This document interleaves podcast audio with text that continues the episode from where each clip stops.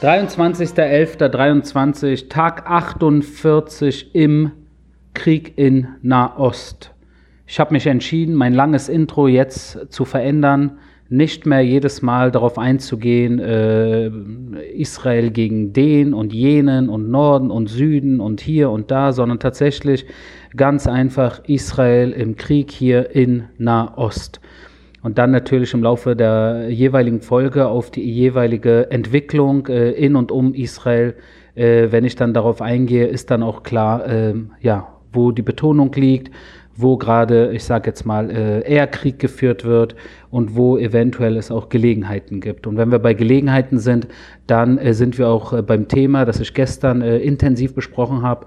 Und das will ich, damit will ich auch heute wieder anfangen und auch heute will ich äh, eine etwas andere Folge machen und das natürlich, weil wir heute nach wie vor in einer Situation sind, äh, wo äh, die Geisel Befreiungs- äh, oder Freilassungssituation im Austausch für Terroristen und für eine Feuerpause nach wie vor das Top-Thema ist. Wir haben heute natürlich den militärischen Einsatz nach wie vor äh, äh weitergeführt, weil solange es keine Feuerpause gibt, gibt es keine Feuerpause. Und eine Feuerpause wird es erst geben, wenn äh, diese, dieser Rahmenbedingungsplan tatsächlich von allen Seiten, äh, insbesondere natürlich auch von den Terroristen der Hamas und auch ihren Unterstützern äh, Katar, äh, unterschrieben, abgesegnet und dann tatsächlich äh, man dann auch äh, nicht nur theoretisch, sondern auch praktisches mit dem eigenen Auge äh, dann mitverfolgen kann. Und zwar das Geiseln freigelassen werden. Und äh, diese Situation, äh, die hält jetzt schon seit Tagen an. Äh, erst waren es Gerüchte, dann äh, wurde es äh, stärker, dann äh, gab es in der israelischen Politik natürlich äh, Entscheidungen, ob man jetzt Ja oder Nein zu so einer Art äh, Rahmenbedingungsplan sagt. Am Ende hat die israelische Seite, Seite sich dafür entschieden und jetzt äh, ähm, kriegt man mit, dass seit 12 bis 24 Stunden da die israelische Seite, Seite darauf wartet, dass ja, von Katar bzw. von der Hamas ein letztes grünes Licht kommt. Äh, und das hat natürlich auch irgendwo mit psychologischer Terrorkriegsführung zu tun. Ja, Sie wissen, dass jetzt hier in Israel äh, 10 Millionen Menschen oder fast 10 Millionen Menschen äh, diese Situation beobachten, äh, sehr viele Menschen äh, verwandt, äh, befreundet und überhaupt sich in diesen Schuhen der Menschen fühlen und sich dort sehen äh, die jetzt auf ihre Liebsten warten, äh, die jetzt äh, ähm, sehen wollen, wie Kinder freigelassen werden und die Mütter der Kinder freigelassen werden in den nächsten Tagen und dass das das gesamte Land beschäftigt. Und das ist jetzt in dem Sinne irgendwo auch eine Situation, wo die Hamas und Katar im Endeffekt Israel so ein Stück weit im Würgegriff hat, weil wir natürlich durch den militärischen Druck die Situation äh, überhaupt herbeigeführt haben, dass die Hamas und Katar, ich sage jetzt mal, äh, äh, überhaupt auf so eine Art äh, Deal eingehen. Jedoch lassen sie das israelische Volk und insbesondere auch die Verwandten von den Kindern jetzt bluten, stundenlang, eventuell tagelang. Ich weiß nicht zu sagen, jetzt derzeit, ob morgen es äh, tatsächlich passieren wird oder ob wir wieder eine Verschiebung haben werden, äh, weiß ich nicht. Äh, und ich glaube, dass niemand das wirklich auf israelischer Seite wirklich weiß. Äh, abwarten und äh, wir werden sehen, äh, wie es heute Abend bzw. morgen weitergehen wird. Was mich aber heute sehr gestört hat und das ist mir sehr aufgefallen, da habe ich mir ein paar Beispiele aufgeschrieben, damit ihr auch in Sachen Medienberichterstattung ja, nachvollziehen könnt, warum bestimmte Dinge verzerrt und verdreht äh, mit voller Absicht auch äh, dargestellt werden. Und da frage ich mich, wieso? Wieso äh, wird äh, überhaupt diese Situation, dieser, dieser Austausch von einerseits äh, Kindern und einem Baby und äh, Müttern die äh, von einem, äh, die bei einem Massakeranschlag entführt wurden äh, von Hamas-Terroristen und palästinensischem Mob. Wieso äh, wird das gleichgesetzt mit der Freilassung von Terroristen, die äh, in der Vergangenheit äh, ähm, von den israelischen Sicherheitskräften äh, gefangen genommen wurden, weil sie entweder irgendwo mit der Pistole rumgeschossen haben oder mit dem Messer zugestochen haben oder auf irgendeine Weise äh, Juden, sage ich jetzt mal, ermordet haben. Das ist äh, in der Regel der Fall und in dem Sinne ist das äh, kein Austausch von gleicher Sorte Gefangenen oder Geiseln. Wenn wir jetzt aber gucken, wie äh, die deutsche Medienlandschaft äh, über diese jetzige Situation in der Regel äh, berichtet, mit einigen Ausnahmen, dann äh, sind die Schlagzeilen wie folgt. Hier einige Beispiele. Der BR, der Bayerische Rundfunk, hat heute geschrieben, Hoffnung auf Feuerpause und Geiselaustausch. Der Spiegel schreibt das Abkommen über einen Gefangenenaustausch. Die Süddeutsche Zeitung, Israel stimmt Feuerpause und Gefangenenaustausch mit Hamas zu. ARD, Hessischer Rundfunk, Info schreibt Durchbruch in Nahost, Kampfpause und Geiselaustausch. Frankfurter Rundschau schreibt Geiselaustausch im Israelkrieg. Das ZDF schreibt zum Geiselaustausch in Israel. Tagesschau, der Geiselaustausch wird zur Hängepartie. Tagesspiegel, Waffenruhe, Gefangenenaustausch, Hilfskonvois. Und so weiter geht es dann auch in anderen äh, äh Blättern und äh, äh, Fernsehkanälen, wo äh, die Meldung äh, komplett, fast überall entweder Geiselaustausch oder Gefangenenaustausch, wo diese zwei Wörter benutzt werden. Und da natürlich man von außen irgendwo, glaube ich, wenn man die Situation nicht wirklich versteht, weil nicht jeder Nahostexperte ist, obwohl natürlich sehr viele Deutsche, äh, das kennen wir, sich einbilden, dass sie äh, erstmal Fußball-Nationaltrainer äh, äh sind, zum Zweiten natürlich auch Nahostexperten sind. Das sind so die zwei Hauptbereiche, wo wir uns natürlich äh, äh, immer wieder ja, sehr sicher fühlen als Deutschsprachige, sage ich jetzt mal. Ich selber bin ja auch in Deutschland geboren und groß geworden und dachte auch, ich wäre ein großer Fußballspieler und dann irgendwann, als ich älter wurde, eventuell Coach. Aber in Sachen Nahost äh, habe ich schon ein bisschen Erfahrung, glaube ich. Äh, das kann ich von mir behaupten. Äh, Gibt es aber auch in Deutschland sehr viele, die keine Erfahrung haben, keine, keine wirklichen Einblicke haben, dennoch äh, sich einbilden, dass sie äh, die Situation hier äh, verstehen. Und da, das sind genau die Leute, die dann auch sehr gerne alles relativieren relativieren. Damit meine ich, äh, Opfer und Täter werden in jederlei Hinsicht oft gleichgesetzt.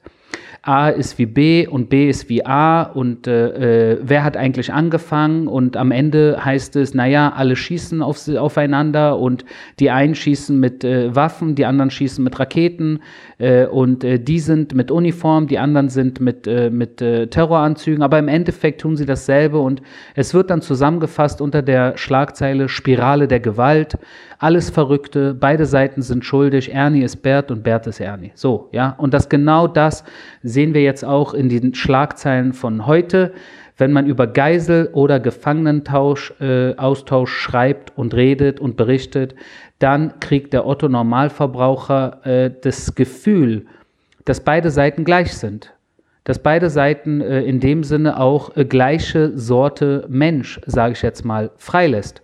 Wir haben Gefangene gemacht und die Hamas hat Gefangene gemacht. Sie haben Geiseln in ihren Händen, wir haben Geiseln in den Händen. Das stimmt aber nicht.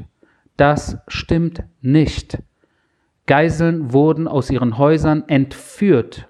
Unschuldige Frauen, unschuldige Kinder, ein Baby, das zehn Monate alt ist, hat niemanden auf dieser kleinen Welt oder auf dieser großen Welt irgendetwas getan. Das sind Geiseln, entführte Menschen, die in Terrortunneln festgehalten werden seit sieben Wochen. Auf der anderen Seite reden wir über Terroristen, die bewusst äh, einen Terrorakt äh, ausgeführt haben und dafür in Gefängnissen sitzen. Also da das zu relativieren, äh, äh, ist natürlich problematisch und das äh, ist, eine, ist eine Tendenz, sage ich jetzt mal, die ich seit vielen Jahren äh, beobachte in der Medienberichterstattung und da das nervt mich persönlich. Ich glaube, das tut niemanden einen Gefallen, weil es auch den Palästinensern am Ende nicht in ihre Hände spielt, weil es, äh, es eine falsche, falsche Lagebeschreibung ist, die im Endeffekt äh, niemandem hilft. Also dieses Thema, glaube ich, äh, guckt es euch selber an. Äh, es ist wirklich äh, zum Haare raus, reiß rausen, rei, rausreißen, obwohl ich halt, äh, wie ihr wisst, äh, nicht mehr so viele Haare auf dem Kopf habe. Aber die letzten, die geblieben sind, die würde ich mir jetzt auch gerne noch rausreißen, weil es einfach nervt, unprofessionell ist und äh, so eigentlich nicht sein sollte. Ein anderes Thema, was ich heute ansprechen wollte, ist folgendes. Äh, äh, ihr wisst, äh, als Israeli auch und sowieso als Sprecher des Militärs kriegt man ja oft den Eindruck, naja, ich bin ja sehr ja, wahrscheinlich einseitig und eventuell hasse ich alle Palästinenser oder alle Araber oder alle Muslime und so weiter und so fort. und das ist aber nicht der Fall. Und ich will euch das kurz äh, anhand eines Beispiels erklären, was mir die letzten Tage passiert ist. Und ich dachte, ich teile das mit euch in dieser jetzigen Folge, während wir natürlich alle gespannt warten, was sich die nächsten Stunden und Tagen in dieser äh, Geisel Gefangenen-Austausch und Terroristen-Austauschsituation ergeben wird. Wenn wir über die Palästinenser reden, und ich will jetzt nicht zu weit ausholen, weil äh, die Geschichte Israels, äh, die natürlich mit den Arabern hier und den Palästinensern äh, eng verbunden ist, und das kann auch mal eine andere Folge sein, wo ich wirklich ein Stück weit Geschichtliches bespreche. Aber heute will ich kurz auf die Situation der Palästinenser im Gazastreifen eingehen, und zwar angefangen am 7. Oktober. Und wenn ihr guckt, äh, am 7. Oktober, habe ich in einer der Folgen auch erklärt, gab es natürlich die Terroristen, die nach Israel eingedrungen sind und dort äh, gemacht haben, was sie gemacht haben, wie ihr wisst. Äh, sie haben ermordet, sie haben gekidnappt. Sie haben gekidnappt, sie haben, äh, sie haben äh, gelyncht, sie haben äh, Menschen zerhackt, sie haben Menschen verbrannt und so weiter und so fort.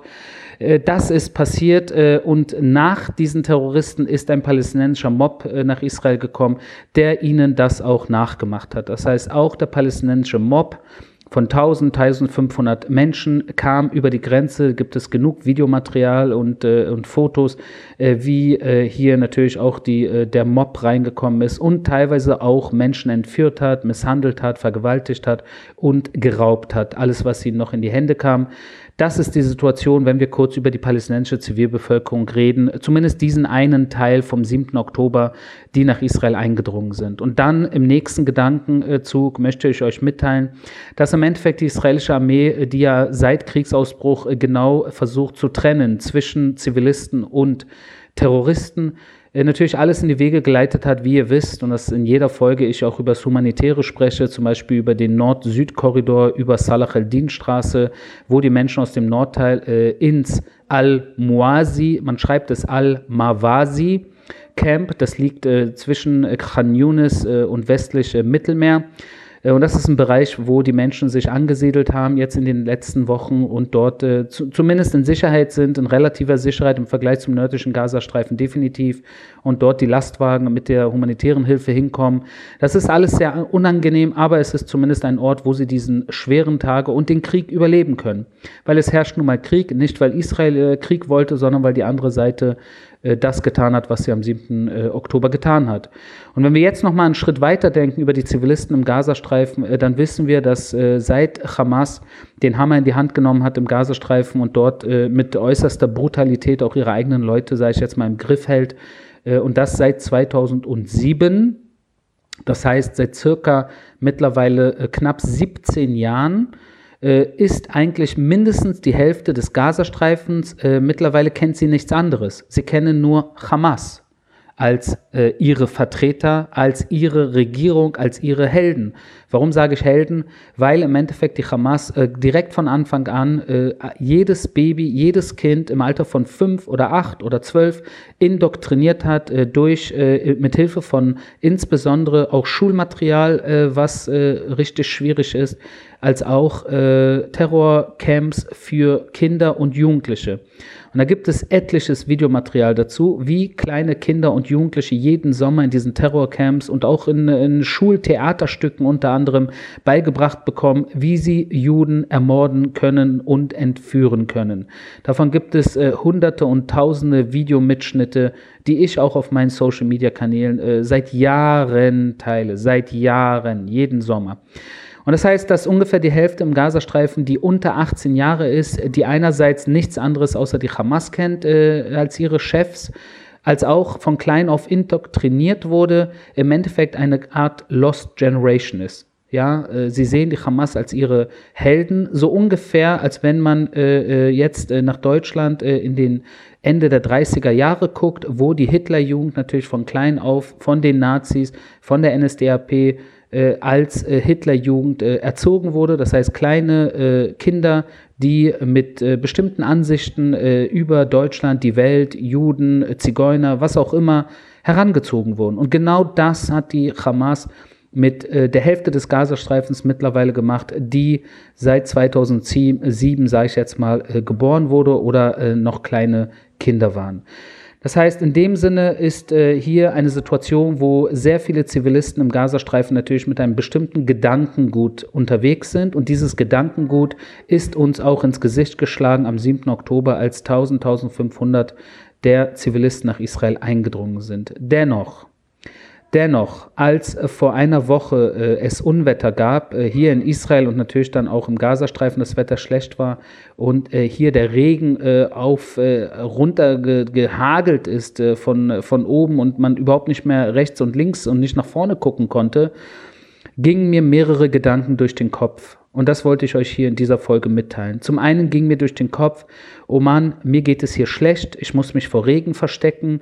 Äh, ähm, äh, also es war letzte Woche Sonntag, also diese Woche Sonntag, Montag, also jetzt vor ein paar Tagen und dass ich natürlich mich jetzt nicht normal äh, bewegen kann, weil Wetter halt schlecht ist, Sturm, man auch in Sachen Armee natürlich jetzt zum Beispiel auch Politiker und Journalisten äh, und äh, internationale Besucher äh, nicht irgendwo, äh, sage ich jetzt mal, zur Luftwaffe begleiten kann, weil äh, durch den Sturm äh, alle möglichen Termine abgesagt wurden. Und dann kam mir in den Kopf, wow, wie geht es jetzt wohl den Soldaten, den israelischen Soldaten im Gazastreifen, bei der Kälte, bei dem Regen, im Sturm, wie geht es denen dort im Krieg? Ja, das war der erste Gedanke, der mir durch den Kopf ging, als ich nach Gaza geguckt habe. Der zweite Gedanke, der mir durch den Kopf ging, war, wie geht es wohl den Geiseln bei diesem Wetter? Sind sie vielleicht an einem Ort, wo, wo es ihnen kalt ist, wo sie eventuell nicht genug geschützt sind, äh, äh außer dass sie eventuell misshandelt werden und wer weiß, was ihnen getan wird. Aber auch bei diesem Sturm, wo werden sie, äh, wo sind sie jetzt gerade? Wie geht es ihnen bei diesem Sturm?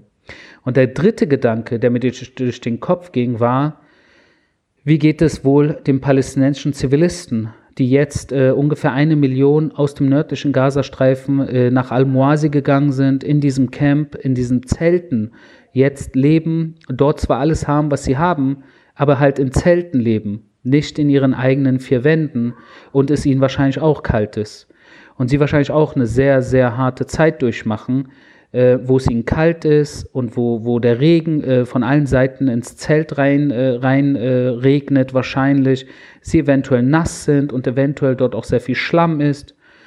Und dann äh, hat mir mein Herz wehgetan. Mein Herz hat mir sehr wehgetan, äh, sowohl für die Soldaten als auch für die Geiseln, als auch für die palästinensischen Zivilisten alle drei Sorten von Menschen, wenn ihr so wollt, äh, waren in meinen Gedanken und waren in meinem Herz. Und ich glaube, das wollte ich euch hier jetzt kurz auf dem Weg mitteilen, weil man kann Militärsprecher sein, man kann Israeli sein, man kann aber auch nur Mensch sein und in erster Linie Mensch sein, der auch äh, sieht, wie Menschen auf der Gegenseite äh, auch leiden. Und das sehe ich und es tut leid, es tut weh ich weiß, wer schuldig ist an der ganzen Situation. Und das ist 100% die Hamas. Da gibt es überhaupt nichts zu diskutieren.